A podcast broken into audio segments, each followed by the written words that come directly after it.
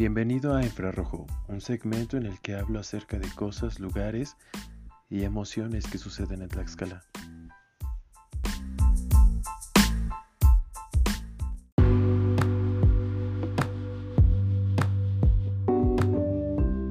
El día de hoy les hablaré sobre mi travesía para llegar a la laguna de Atexcac. La laguna de Atexcac es, es llamada un mar con doble A lo cual quiere decir que es un cráter volcánico ancho y bajo producido por una erupción freático-magmática, lo cual quiere decir que es una explosión causada por agua subterránea que entra en contacto con una corriente de lava caliente o magma. Es pues prácticamente un cráter volcánico lleno de agua, el cual está ubicado en la laguna de Atexcac en el estado de Puebla en el municipio de Guadalupe Victoria. Es uno de los seis lagos cráter de la región fisiográfica que está ubicada en una zona que se llama los Llanos de San Juan. Eh, para llegar ahí, bueno, mi antesala todo esto es que era la tercera vez que yo salí a explorar.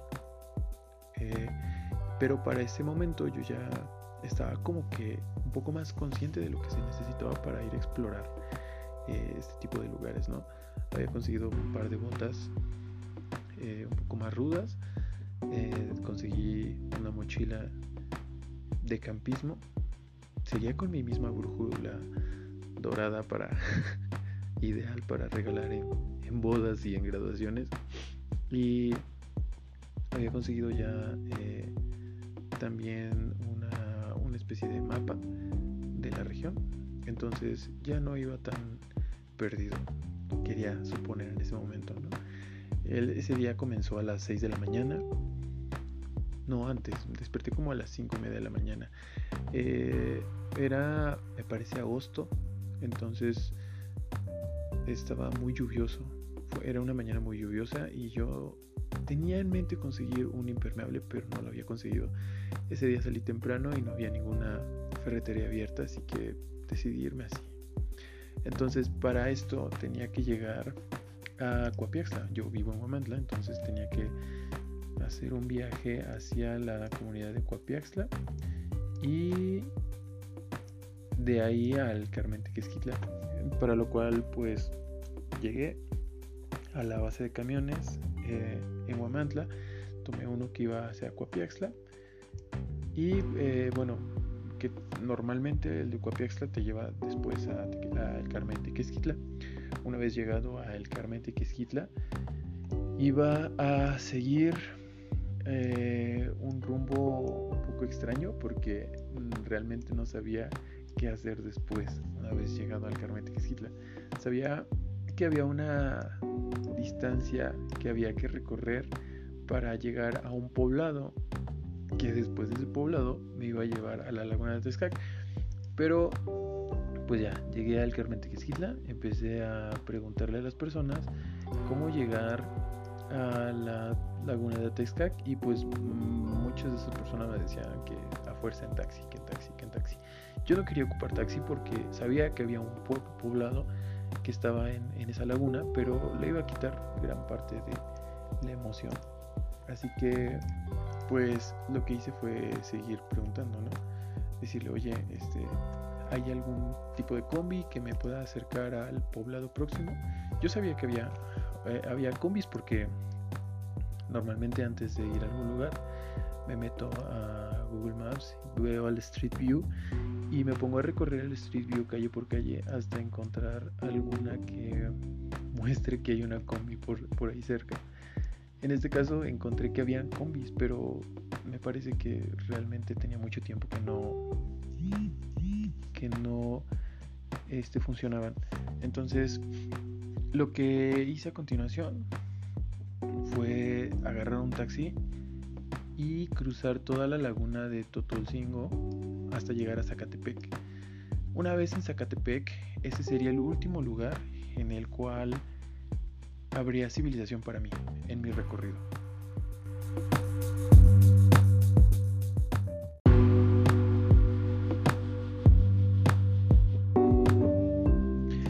Una vez que llegué a Zacatepec, Zacatepec es un pueblo pequeñísimo, tiene alrededor de 10 cuadras por 5 cuadras a lo mucho. Realmente no ves mucha gente y lo que sí es bastante notorio es que esa parte de Tlaxcala es bastante árida y ves llanos enormes, llanuras enormes, entonces el viento corre eh, bastante fuerte y aparte pues tienes eh, la arena que está levantándose a cada rato, llegas a ver cardos, bueno, de estos arbustos rodantes que van girando y en ese momento eh, estaba tratando de ubicarme para dónde caminar. Abrí Google Maps y me di cuenta que tenía que empezar a, a caminar hacia el norte, tomar la carretera que va hacia, hacia, hacia oriental. Entonces, pues empecé a caminar. Eh, al principio, pues la carretera, pues por varias razones era... Mm, son cuatro carriles, pero está delimitada con alambrado. Entonces no puedes, bueno, o sea, si puedes meterte a la zona que está al lado de la carretera, pero es muy poco seguro. Entonces no me quedó otra más que seguir por el camino de la carretera. Los camiones pasaban al lado de mí por centímetros. Sentía cada que pasaban todo esta, este empuje de aire que, que, que, sueltan y aparte pasaban silbando. El, ese recorrido fueron alrededor de unos mm, aproximadamente 2 kilómetros. 2 kilómetros, mentira, fueron 4 kilómetros los que tuve que caminar hasta llegar a la entrada de un pequeño pueblo que se llamaba Emilio Portes Gil. Emilio Portes Gil es un pueblo un poquito más grande que Zacatepec, pero está metido eh, hacia, bueno, está la carretera y hay un camino que está perpendicular a la carretera que tienes que caminar como alrededor de unos 500 metros, tal vez un kilómetro, para llegar a Emilio Portesil. Entonces, pues no, no, no ves el pueblo realmente si vas caminando en la carretera. Una vez llegado a Emilio Portesil, bueno, a esa altura, empecé a notar que la carretera tenía caminos como paralelos, pero que pero que ya eran parte como de la, del, del, llano. Entonces empecé a tomar esos caminos. Para este momento estaba súper emocionado, ¿sabes? Porque en ese momento ya estás súper alejado de tu casa, estás súper alejado de la civilización. Creo que ya no había señal en la carretera. Entonces empiezas a caminar un camino es totalmente desconocido no conoces, pero crees que puedes dominar porque lo viste en Google Maps, porque llevas un mapa, porque llevas una brújula, porque llevas tu mochila de campismo. Aparte estaba lloviendo y estaba era una brisa, no estaba lloviendo tan fuerte y la brisa caía sobre tu cabello, tu cabello se mojaba un poco, tu ropa también y empezabas a sentir esta pinta de explorador que muy pocas veces se siente cuando estás en una situación que tú controlas, cuando estás dentro de tu círculo de confort. Pero en este caso, en el cual estás adentrándote a lo desconocido, es cuando tus sentidos empiezan a avivarse. El caso es que dejé la carretera y empecé a caminar sobre los senderos que iban adyacentes a la carretera. Empezaban caminos como delineados por arena con pequeños matorrales eh, casi no había eh, cactus ni palmeras, eran matorrales normales. Eh, empecé a ver caminos delimitados por bastantes piedras. Lo, lo, que no sabía en ese momento, pero que me fui dando cuenta conforme iba caminando, es que toda esa zona, toda la zona de las derrumbadas, tiene varias empresas que se dedican a la minería. Entonces por varias razones, eh, hay varias partes que están minadas, tanto para la extracción de arena como para la extracción de piedra. las áreas de extracción de arena se notan porque son hoyos enormes que quedan después de que terminan de asaltar todos los bancos de arena. y cuando extraen la grava, pues ahí se nota que desgajan las piedras de la montaña hasta, bueno, para poder llevar esas rocas para hacer las grava. Entonces ese empezaba a ser el paisaje. Eh, arena, este, con piedras deslavadas por todos lados. A medida que iba caminando más, el bosque de la montaña empezaba a dominar el lugar. Y cuando vas en la carretera, cuando vas en tu auto y ves hacia las montañas, lo que ves eh, pues parece ser una montaña que tiene vegetación y tú crees que son árboles, ¿no? Pero lo ves de lejos. Pero cuando estás tan cerca, te das cuenta que la mayoría no son árboles, que son arbustos, árboles, este, bueno, más que nada arbustos que están tan grandes que parecen árboles, pero no lo son. La mayoría de ellos, este, tienen, bueno, realmente no sé cuál es la especie, pero muchos de ellos tienen espinas, son eh, y forman caminos los cuales no puedes caminar porque es súper incómodo. Entonces te empiezas a buscar camino. Eh, eh, para este momento yo ya estaba... Ah, no sabía, pero yo ya estaba entrando en la zona de las derrumbadas. Y eh, entré en un segmento que, bueno, después, mucho tiempo después, cuando empecé a analizar la ruta, Solo tenía que caminar 3 kilómetros más para poder llegar a mi destino. Pero esos 3 kilómetros eran en línea recta y ese, esa área no era, de, no era de línea recta. Lo primero que empecé a ver cuando el bosque empezó a apropiarse de, del paisaje fue que ya no había carretera, ya no había ni un solo auto, ya no existía el sonido, un sonido artificial generado por los autos, ni por ninguna cosa el, terreno se empezaba a elevar más y más y más. Y mientras más se elevaba, menos, menos civilización veías. Porque en un principio, cuando iba sobre la carretera, alcanzaba a ver algunos pueblos que estaban cerca, inclusive alguna iglesia. Porque normalmente es lo que siempre se nota en el centro de un pueblo.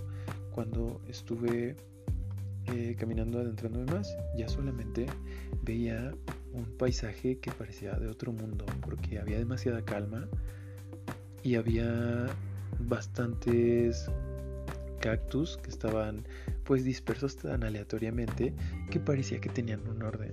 Había muchas palmeras, estaba, estaba esta lluvia extraña que generaba un paisaje hipnótico casi. Eh, iba caminando, pero a medida que caminaba eh, me empecé a dar cuenta de algo. Cada paso que daba entre los matorrales porque no había un sendero. Cada paso que daba entre los matorrales mojaba más mi pantalón. Y no solo mi pantalón, mis botas también. Y eso, sumado a la pequeña llovizna y a los 3 kilómetros que tenía que caminar, estaba haciendo que yo me mojara poquito cada minuto, pero ese poquito cada minuto en dos horas más haría que yo estuviera empapado, entonces tenía que darme prisa porque no podía mantenerme mucho tiempo ahí si no quería terminar enfermo con hipotermia o algo así, porque estaba todo nublado y parecía que iba a llover más a futuro, entonces seguí caminando. Traté de que no me importara que me estaba mojando demasiado, pero en, cierto momento los matorrales eran tantos y estaban tan juntos que ya no veía mis pies. Entonces estaba muy mojado y también ya no sabía qué es lo que estaba pasando en esa parte eh, de mis pies. Podría haber pasado una serpiente o algo por el estilo y no me hubiera dado cuenta.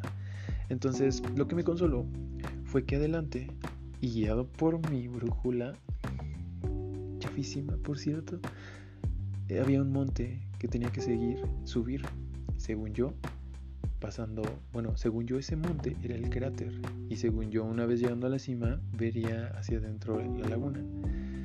¿Qué fue lo que pasó? De entrada, el monte estaba hecho de un material que a lo lejos parecía estable, pero en cuanto lo pisaba se desmoronaba. Entonces al principio era divertido, ¿no? Porque decías, ah, mira, lo pisas, se desmorona, ¿no? Y había plantas, entonces tú creías que porque había plantas, pues era una zona en donde podías caminar. Todo lo contrario, empezabas a subir y empezaba a desmoronarse, entonces tenías que ir con mucho, mucho cuidado. Eran como lajas de, piedra, de tierra, que estaban, estaban ahí nada más acomodadas. Entonces, cuando estás, cuando llevas 5 o 10 metros de ese monte subido, chido, ¿no? Pero cuando llevas unos 200 metros hasta arriba y te das cuenta que si pisas mal algo y se desmorona, se puede desmoronar alrededor de unos 200 kilos de tierra sobre ti, tú con ella, y te quedas enterrado ahí. Y nadie sabe porque no le había dicho a nadie que había ido a explorar ese lugar. Entonces esa pudo haber sido una tumba. Muy padre, si buscas una muerte un tanto épica. El caso es que seguí caminando, seguí caminando, seguí caminando. Y cuando subí, cuando llegué a la cima de ese monte, ese monte no era. No había laguna, no había cráter. El cráter que tenía que subir estaba enfrente, como a otro kilómetro. Entonces, uh, bueno, era una situación nueva para mí porque yo no había conocido lo que era la frustración eh, explorando, ¿no? No había conocido lo que era que te equivocaras del lugar y que tuvieras que caminar más y que inclusive tuvieras que bajar de nuevo lo que te, tanto te costó subir. Entonces, ahí fue cuando me senté, saqué unos doritos que traía en mi mochila, un juguito de manzana y un chocolate y me los empecé a comer. Dije, ya, X ahorita seguimos. Y pues fue cuando empecé el descenso sobre una, una, barranca que estaba pues del otro lado del, del monte. Entonces de este lado alcanzaba a ver el cráter más o menos al este y un pueblo más o menos, bueno, también alcanzaba a ver el pueblo porque el, el cráter está está junto a un pueblo. Entonces dije, ok, vamos a hacer esto. Voy a bajar el cráter y voy a caminar hacia el pueblo. Digo, bueno, voy a bajar esta, esta barranca y voy a llegar al pueblo. Cuando ve, estás sobre la barranca y ves el pueblo, lo ves cerquísima. Lo ves como si pudieras dar dos saltos y llegar a él. Pero empiezas a bajar y se empieza a tupir la vegetación. Empieza a llover más, empieza a ver lodo y se convierten en metros. Y en metros que no puedes caminar que caminas 10 metros cada hora. Entonces ahí es donde se empezó a poner difícil.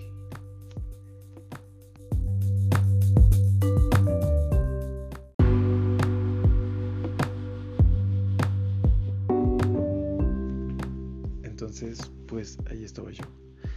Comencé el descenso. el descenso no fue nada fácil. De hecho, fue una de las cosas más complicadas a las que me había enfrentado hasta ese momento. El lugar estaba lleno, en esa parte del monte, de ese tipo de, de nopales, de nopaleras que tienen demasiadas espinas. Así que hasta parece como si no tuvieran espinas, solamente como una especie de forraje, pero son un chingo de espinas. De, había biznagas, había este, pequeños magueyes, pequeños, este, pequeñas sábilas, pero esas sábilas que tienen las hojas más, más delgadas. No sé si sean sábilas o no, pero esas plantas que tienen las hojas más delgadas, pero tienen todo el filo de su hoja, está afiladísimo. Eh, las dejaron de haber lajas de tierra y eran lajas de piedra ahora. Eh, estaba lloviendo, había demasiado lodo y hacerte un camino por ese lugar era horrible. Llegó un momento en el que comencé a sentir cierta molestia en mis pies, en mis tobillos. Entonces bajé, bueno, observé mis pies y vi que e, en ese momento llevaba un pantalón de mezclilla este, claro y vi que todo alrededor del tobillo estaba rojo, ya estaba totalmente rojo y dije seguramente pasé por alguna planta, por algún garambullo o algo por el estilo, pero levanté mi pantalón y las plantas del lugar me habían picado tanto los tobillos que estaba sangrando mi tobillo de diferentes lugares, se habían hecho muchos puntitos de sangre y estaban tiñendo mi pantalón.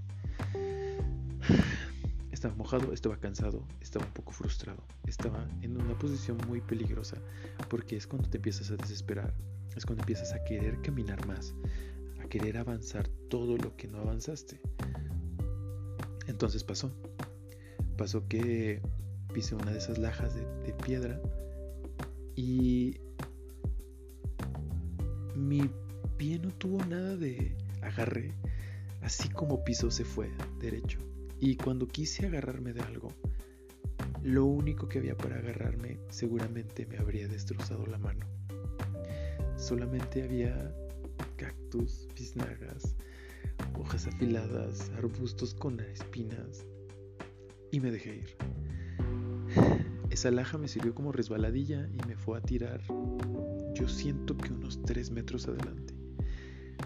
Y cuando caí, cuando caí, mi pierna derecha quedó detrás de mi espalda. Y en ese momento fue cuando dije, demonios, ¿por qué? ¿Por qué tus últimos 20 pasos? ¿Por qué esos últimos 20 pasos no tenían que ser? No tenías que haberte desviado, no tenías que haber caminado, no tenías que haber tomado riesgos. Y los tomaste y eso te llevó a terminar en donde estás. Y seguramente, porque en ese momento no me quería mover para nada, porque seguramente yo pensaba que me había roto una pierna. Yo dije, nadie sabe que estás aquí. Está lloviendo. Eh, si te rompiste algo, no vas a poder seguir bajando. No vas a poder caminar ni dos metros. Ni aunque grites, nadie va a venir por ti. No hay señal. Acabas de propiciar tu propia tumba por no tener cuidado.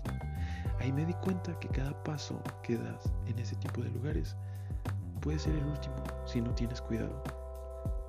Y entonces me quedé ahí tirado como unos 30 segundos porque no quería moverme, porque no quería saber cuál había sido el daño. Entonces ya lo decidí, me moví y no me había pasado nada en la pierna. A pesar de que había sido una caída enorme y que me había hasta sacado el aire, no me pasó nada. Ni siquiera había, tenía, no tenía sangre en ningún lado. Realmente creo que solo fue el susto. Pero ya, me levanté y dije, de aquí en adelante, cada pisada que des puede ser la última, así que úsalas adecuadamente. Seguí caminando, seguí bajando, encontré una barranca de, pues una barranca que empezaba grande, pero sigue siendo más pequeña y pues yo sabía que no era buena idea seguirla, pero me metí. Eh, en esta barranca dejaron de haber eh, pues vegetación tan agresiva y empezó a, empezaron a ver más de estos arbustos que tienen hojas blandas.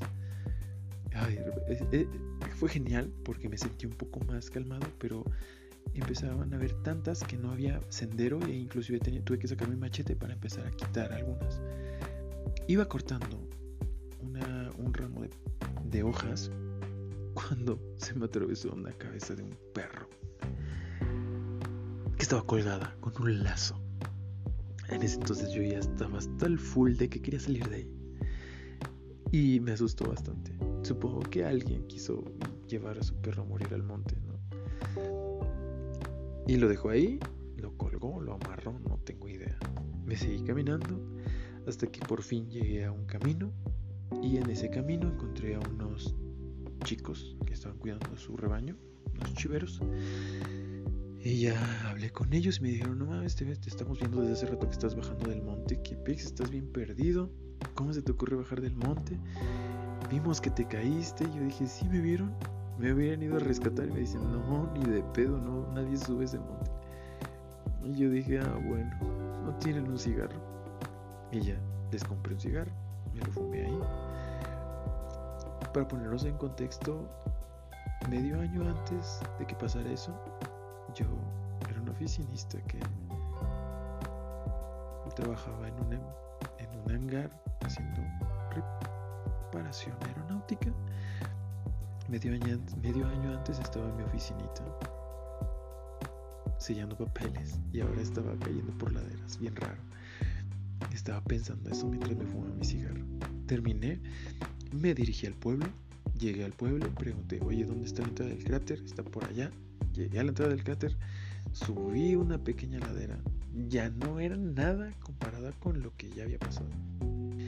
Y cuando llegué al borde de la cima, la vi. Y ese cráter es hermoso. Tiene... Cuando le tomas una foto se ve muy pequeño. Yo siento que un celular, bueno, tal vez el mío no le alcanza a hacer justicia a todo lo que se ve, porque cuando lo ves es enorme. Tienes una montaña enorme, medio desgajada al fondo. Eh, estaba nubladísimo, estaba lloviendo. Eh, el, ves al fondo el cráter de un agua azul turquesa eh, con todo verde alrededor. Parece que es, es, un cráter pequeño, esperas ver una laguna pequeña, pero no, es una laguna enorme. Inclusive en los extremos eh, llegas a ver que hay cuevas. En ese entonces yo no sabía nadar, entonces no pude ir. Y pero dije, ¿solo la voy a ver o voy a bajar? Porque si quiero bajar, porque ya pasé por un chingo de cosas para no bajar. empecé a bajar por donde yo quise y no, no era así. Porque otra vez me empecé a encontrar con lo mismo. Eh, un camino muy difícil. Entonces regresé, empecé a analizar y me di cuenta que había un caminito. Lo tomé. El camino sí está un poco complicado, pero no está tan difícil. Lo terminas bajando, llegas a la laguna. Está genial. La arena es muy blanda. Este ya no hay cactus. Eh, puedes hay, hay un espacio bastante grande como para quedarte por ahí. En algún momento quiero ir a acampar ahí. Eh, y dije, pues no sabía nadar, ¿no? Pero dije, me voy a mojar aunque sea los pies. Digo, no mames, ya llegué hasta acá. Y pues sí, llevaba un short, una bermuda, me metí, me tomé las fotos. Y ya no me metí más porque se veía que estaba onda y pues no, quiero, no quería, no estaba listo para morir ahí. Eh, me quedé ahí contemplando un rato, me comí mi lunch que llevaba, agarré mis cositas y regresé regresé como... Bueno, me tomó como... estuve ahí como 40 minutos. Y pues ya, regresé, regresé al pueblo y les pregunté, eh, oigan, eh, ¿dónde puedo tomar un taxi? Me dice, mira, aquí no vas a poder tomar un taxi porque pues aquí nadie se para. Tienes que llegar hasta la carretera y que no estaba muy lejos. Y ahí hay un Oxxo y ahí luego llegan a parar taxis. Dije, huevo, me lancé, llegué, eh, pedí el taxi, el taxi llegó y me llevó de regreso. Y no inventen. Cuando vi el camino que, hubiera recorrido en carretera en lugar del camino que me, aventé por cruzar monte, dije, no inventes, morro pendejo. No era, no me hubiera hecho ni una hora de camino en carretera si me hubiera ido por la carretera, ¿no? O sea, me la compliqué horrible. Eh, nada más por querer jugarle al explorador. Pero la verdad es que ese camino me dio bastante carácter para seguir haciendo esto. Aunque era la tercera vez que salía, eh, pues digo, ¿cuántas veces estás en un lugar tú solo, valiéndote por ti mismo, en el que te preguntas a ti mismo, te cuestionas a ti mismo, ¿puedo seguir caminando? No, no puedo, pero debo, porque si no, me voy a quedar aquí, vamos a anochecer, va a llover más, me voy a quedar enterrado, tengo que seguir adelante. Entonces, es una situación que te forja como que cierto ciertas emociones que ninguna otra cosa lo hace.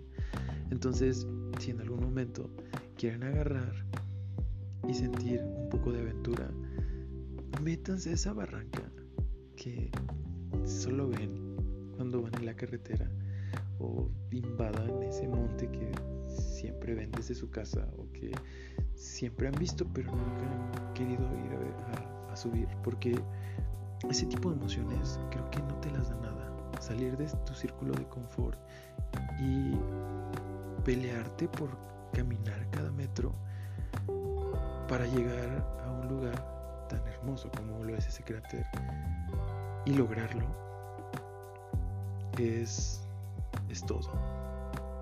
Y bueno, ese es mi reporte de lo que es San Luis Atexcaca. Espero les gustará.